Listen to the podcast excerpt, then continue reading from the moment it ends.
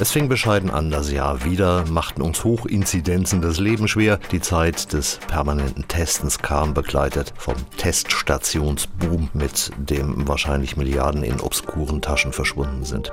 Ende Februar kam der Ukraine-Kriegsschock. Die ersten richtigen Sonnenstrahlen machten sich im März breit. Die Reisemesse ITB fiel trotzdem aus. Aber es gab schon wieder ein paar Nischen, die das Reisen ermöglichten, gefolgt vom kühlen April. Der Mai brachte die Konkretdiskussion um die Innovation des Jahres für 9 Euro. Der Juni war großartig, der Sommer heiß und das Reisen nahm scheinbar kein Ende. Danach ging es schon wieder bergab, steigende Inflation, steigende Energiepreise, steigende Bange, Ende September schlechtes Wetter, Mitte Oktober goldener Herbst und meine erste Covid-Infektion seit Beginn der Pandemie. November okay, Dezember kalt und Fußball verätzt. Schon wieder rum das Jahr. War es das? Vermeintlich ja, aber ich wollte ja so einen Rückblick machen und selbstredend gibt's mehr zu erzählen.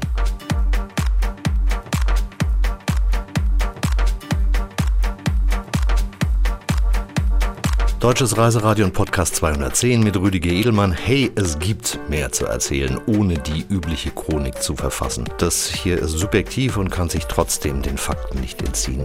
Das mache ich anhand von Gedankenspielen, Tonbeispielen des zu Ende gehenden Jahres und einigen teilweise sehr subjektiven Kommentaren.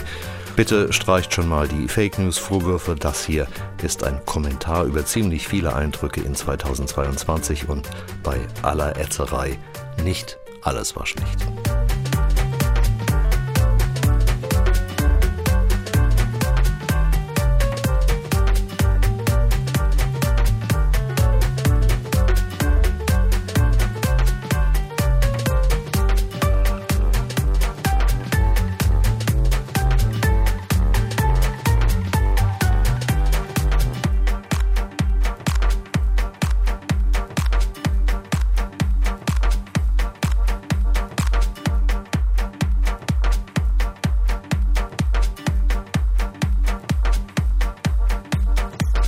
Schauen wir also zuerst mal auf ein paar Highlights. Da waren immerhin fünf Podcasts über acht Jahreszeiten in Schwedisch Lappland. Schöne, nachdenkliche und euphorische Talks mit Bernadette Olderdissen, die seit Anfang des Jahres für ein Buchprojekt und viele weitere Dinge in der schwedischen Provinz Norrbotten lebt. Aber beim ersten Talk, den wir Ende Februar führten, war auch im vermeintlichen Naturparadies der Krieg in der Ukraine schon angekommen. Ich habe es von finnischer Seite eigentlich noch mehr gehört, dass die Leute auch wirklich sehr, sehr beunruhigt sind, weil natürlich Finnland diese riesige Grenze selbst mit Russland hat und äh, dass die Finnen wirklich sich auch zum Teil nicht nur eben um die Menschen in der Ukraine sorgen, sondern auch um sich selbst, ob da irgendwas passieren könnte. Aber generell ist halt bei allen, sowohl Finnen wie auch Schweden, die ich hier kenne oder wo ich es gehört habe, sehr, sehr viel Solidarität natürlich mit den Menschen in der Ukraine. Alle bangen mit und es gibt natürlich auch Leute, die sich um ihr eigenes Wohl Gedanken machen. Von manchen habe ich gehört, dass es schon ein paar mehr Büchsen im Keller bunkern mittlerweile. Aber um sich selbst machen sich die meisten nicht so viele Sorgen. Nur gestern habe ich zum Beispiel im Radio gehört, dass auch darüber gesprochen wurde, über das Thema Radioaktivität, wenn da was passiert eben mit den Kernkraftwerken, wie jetzt die Region nur Botten, wozu eben auch Kalix gehört, vorbereitet ist auf Umgang mit Radioaktivität. Habe ich leider nicht so alles verstanden, aber ich fand es sehr spannend, dass das wirklich im Radio kam. Und das Thema setzte sich im Norden fest. Die Finnen rüsteten auf und beantragten gemeinsam mit den Schweden im Lauf des Jahres die Aufnahme in die NATO. Zwei neutrale Länder bekamen es mit der Angst zu tun. Es ist noch immer nicht so weit. Die Türkei, unser Urlaubsparadies oder besser ihr Präsident Erdogan, äußerten Bedenken.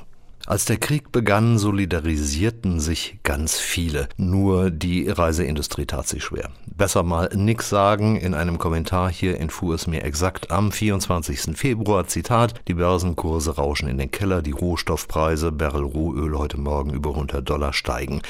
Das wird Auswirkungen haben, unmittelbar und mittelbar. Auch im Reise- und Transportgeschäft werden Preise steigen und Urlaub wird teurer.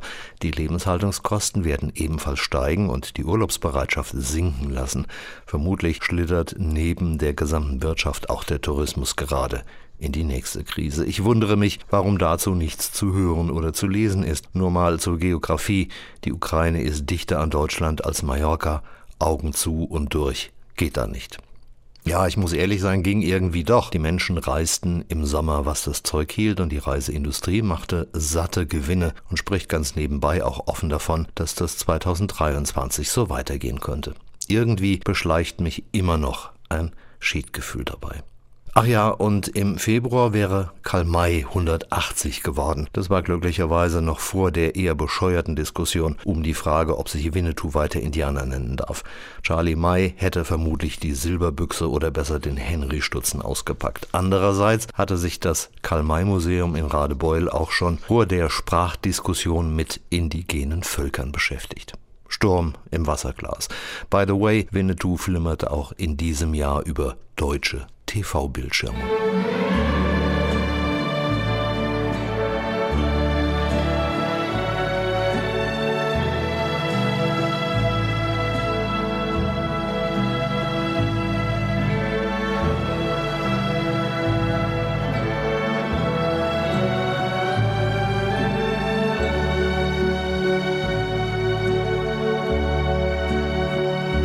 Auch die deutschen Urlaubsziele, zwangsweise verwöhnt von den Corona-Jahren, schickten sich an, weiterhin gute Geschäfte zu machen.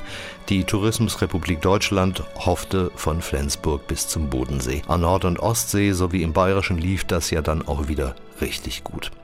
Die Argumente bestanden aus Fisch und Seemannsgarn im Norden, genauso setzten die Franken, die ja bayerisch sind, ohne es wirklich zu wollen, aus Bier. Die Brauereidichte ist dort höher als ganz im Süden. Und die C-Krise blieb uns irgendwie auch erhalten. Omikron sei Dank und mit der Erkenntnis, dass der ganze Kram ansteckender war, aber weniger tödlich. Dass das Pflegepersonal immer noch schlecht bezahlt wird und die Ärzte auf dem Zahnfleisch gingen, das mal ganz außen vor. Mein Corona-Befreiungsschlag fand im Norden statt, dort, wo der Umgang von Beginn an anders war.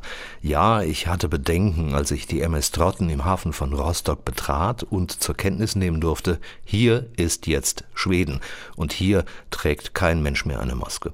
Das setzte sich auch am Ziel der Ostseeinsel Gotland fort.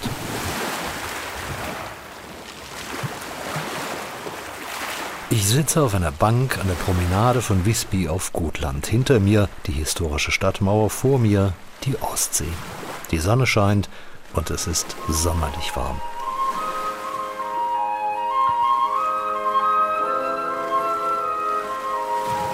Gotland 2022. Kurz vor Mitsommer ist es so entspannend und so locker. Corona-Maskenpflicht Fehlanzeige, Abstand, den halten Schweden ohnehin vollautomatisch. Es ist entspannend, wohltuend und doch gibt es so viel zu sehen, zu hören, zu schmecken, zu machen, zu erleben.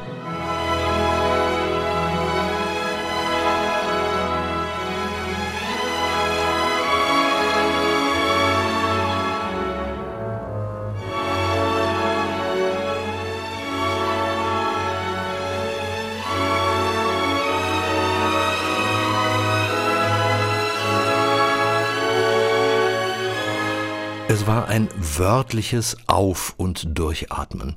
Der schwedische Weg, der irgendwie einleuchtet, wenn man dort ist. Allerdings gehört Abstand auch zu normalen schwedischen Tugenden. Ansonsten überwiegt die Zuversicht. Der wollte ich mich auf dem Rückflug nicht hingeben. Ich war vermutlich der Einzige, der auf der Kurzstrecke zwischen Visby und Stockholm Arlanda mit Norwegian Air Taxi eine Maske an Bord trug. Die Anschlussverbindung ging mit Lufthansa, da war die Welt wieder anders, vermutlich zu Recht. Es waren im Übrigen die einzigen Flüge in diesem Jahr und deshalb war ich von der Dienstleistungskrise und dem Neustart der Airlines auch kaum betroffen. Allerdings bekam ich schon mit nur einer Reise, bestehend aus zwei Flügen, das Chaos leidlich gut zu spüren.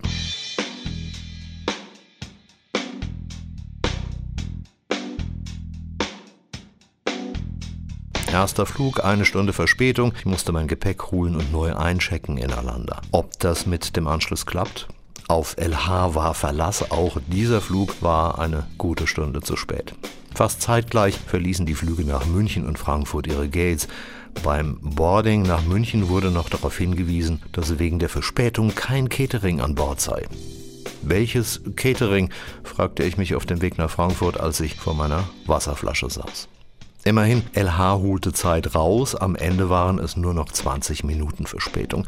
Klappt der Bahnanschluss nach Kassel im Prinzip ja, wenn man nicht über eine Stunde auf sein Gepäck warten muss. Also letzter Regionalexpress des Tages gen Norden mit dem frisch gezogenen 9-Euro-Ticket. Immerhin Geld gespart, dafür aber im Dreck gesessen. Toiletten verstopft, Zug überfüllt, wohlgemerkt Abfahrt 23 Uhr. Baustelle unterwegs, Zwangshalt 20 Minuten in Gießen war Volksfest. Der Zug wurde noch voller, denn alle wollten heim, bewaffnet mit Kindern, Frohsinn und jeder Menge Bier und Sektgläsern. Die Verspätung wuchs, aber gegen halb drei war ich dann am Ziel. Nix gegen das 9-Euro-Ticket. Ich habe es im Nahverkehr genutzt, überall und viel Geld gespart.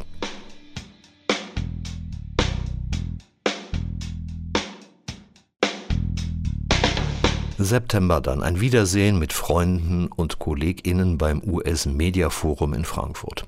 Schön war's, der Optimismus typisch amerikanisch überbordend. I heard an interesting sentence uh, yesterday. Gestern habe ich einen interessanten Satz aus der Werbekampagne von Orlando gehört. Ich klaue den jetzt mal und frage gleichzeitig, ob er auf die ganzen Staaten übertragbar ist. Alles ist möglich, wenn du es dir vorstellen kannst. Oh, uh, uh, Absolut ist es übertragbar. Orlandos Zauber besteht aus Vorstellungskraft, Neues zu schaffen. Das führt aber auch direkt zur Vielfältigkeit, die wir überall haben. Geografisch in den Erfahrungen, die man machen kann in 50 Staaten, fünf Außenterritorien und der Hauptstadt Washington. Meine Auslandskollegen sagen immer, alles, was in den USA geht, geht auch weltweit. Und ich antworte immer, mag sein, aber eine USA-Erfahrung kannst du nur in den USA machen. Deshalb sind wir einzigartig. Die Magie dieser drei Buchstaben überlebt und hat überlebt auch während der Corona-Zeit. Und ich habe die Freude, dafür zu werben. what makes everybody either want to come or dream about coming is uh, not only as aspirational as it's ever been. Even over COVID, it got better. And so I have the privilege of promoting that every day, and that's what makes us aspirational. Chris Thompson, Boss von Brand USA, machte allen Mut. Der äh, fiel schon wenige Stunden später in sich zusammen, als Hurricane Ian, mein Lieblingsziel in Florida, dem Boden gleich machte. Die Lage ist verheerend. Insbesondere Fort Myers Beach gleicht über weite Bereiche einem Trümmerfeld. Wer auf der Reiseradio-Website vorbeischaut, findet einige Drohnenvideos, die das Ausmaß der Schäden dort zeigen. Die permanente Live-Berichterstattung von ABC News Southwest Florida zeigt erschütternde Bilder, insbesondere von Captiva Island. This morning we're getting a look at what is left of Captiva. The area always filled with tourists and fun man sieht eine verwüstete Landschaft dort, wo vorher grüne Bäume und kleine wie große Häuser standen. Der Reporter spricht von einer Geisterstadt. Dies wiederherzustellen dauere lange. Alleine für die Wiederherstellung der Stromversorgung gehe man von sechs Monaten aus. Fort Myers Beach, Sanibel, Captiva and Pine Island are all closed off. That's to give these crews plenty of room to do this difficult job. Und das ist der schwere Job. Commissioner Pendergrass berichtet in der Pressekonferenz am Sonntag von der Suche nach Opfern. Er sei alle sehr schwierig, man ginge nach Adressen vor, aber in vielen Fällen sei eine Adresse nicht mehr auszumachen, weil dort nichts mehr übrig sei. Mit wenigen Tagen wird es diesmal nicht getan sein. Kommentare in Social Networks machen bange. Eine Einwohnerin von Fort Myers Beach, das auf der Estero-Insel liegt, schreibt, ich glaube nicht, dass man Estero wieder aufbauen kann. Und fast philosophisch schreibt jemand, den Ozean zu besuchen ist großartig. Wenn der Ozean dich besucht, trifft das nicht so sehr zu. Im Moment schwankt die Region zwischen Hoffnung und Paradise Lost. Ich wünsche mir, dass die Hoffnung siegen wird. Diesmal aber wird es dauern, bis es soweit ist.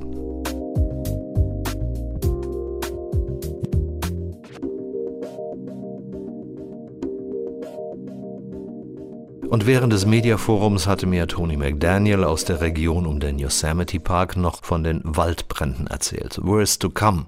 Die Kälte, Eis und Schneekatastrophe in Nordamerika zu den Weihnachtsfeiertagen. Ein punktueller Weltausschnitt.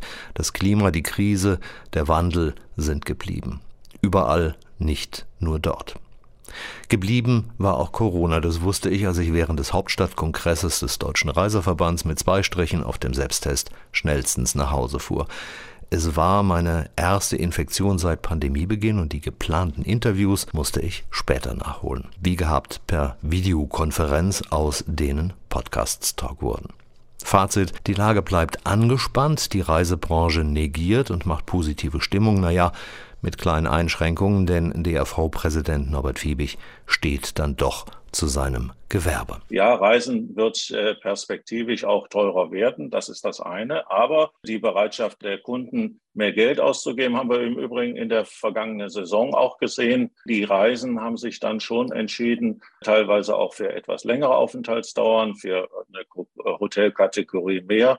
Also wenn das Geld da ist, wird es auch äh, sehr gezielt in, in Reisen äh, investiert. Und äh, das unterscheidet sich im Übrigen äh, nicht von Situationen, die wir auch in den vergangenen 20, 30 Jahren hatten. Auch in Zeiten der Rezession stand die Erfüllung des Reisewunsches ganz oben auf der Skala äh, der privaten Haushalte, für was das Geld denn ausgegeben wird. Die Reiseindustrie ist bereits im Oktober hochzufrieden. So könnte es weitergehen. Wirklich? Selbst innerhalb der Branche gibt es Zweifel. Wenn Nachhaltigkeitsfachleute vor Ignoranz warnen und hinter vorgehaltener Hand sagen, dass künftig eigentlich viel mehr verboten werden müsste, wenn da in Sachen Klima noch was gewuppt werden soll. Wir hatten gerade eine Umfrage gemacht, Reisebüros, Reiseveranstalter angeschrieben. Inwieweit war die Frage, denn heute die Kunden schon proaktiv nach einer nachhaltigen Reise fragen? Und äh, 80 Prozent tun das nicht. Das ist die große Herausforderung. Also äh, die Nachhaltigkeit wird sich äh, nur mit dem Kunden, nicht gegen den Kunden durchsetzen lassen. Und das sehen wir als Branche als auch als Aufgabe, hier entsprechende Beiträge zu leisten. Wir als Verband beispielsweise sind gerade dabei, so ein Instrument zu schaffen, wo ich den CO2-Fußabdruck einer Reise präzise ablesen kann. Und das kann dann eine gute Basis sein, äh, auch in der Beratung im Reisebüro, die äh, in diesem Punkt sehr wichtig ist und wo das Reisebüro, die persönliche Beratung eine große Rolle spielt, den Kunden dabei zu führen, sich äh, gegebenenfalls dann für die etwas nachhaltigere Weise zu entscheiden. Ganz große Aufgabe für die Branche. Was die Unternehmen selbst angeht, die sind durchgängig, würde ich fast sagen, committed und sehen das als Zukunftsaufgabe, auch um unser eigenes Geschäft natürlich dann auch abzusichern. Ach, im Dezember war ja dann auch noch diese Fußball-WM in Katar und das war auch schwierig für Touristiker. Mit Reisen Geld verdienen ja, kulturelle Fortschritte loben ja, Menschenrechtsprobleme übersehen leider auch ja. Und zum Jahresende Vorstellung von Sommerprogrammen. Alles schick oder so. Bonus für Lufthansa Ubre macht mal halblang, auch wenn das Gerede über Boni aus Staatshilfen natürlich Blödsinn ist, da alles zurückgezahlt.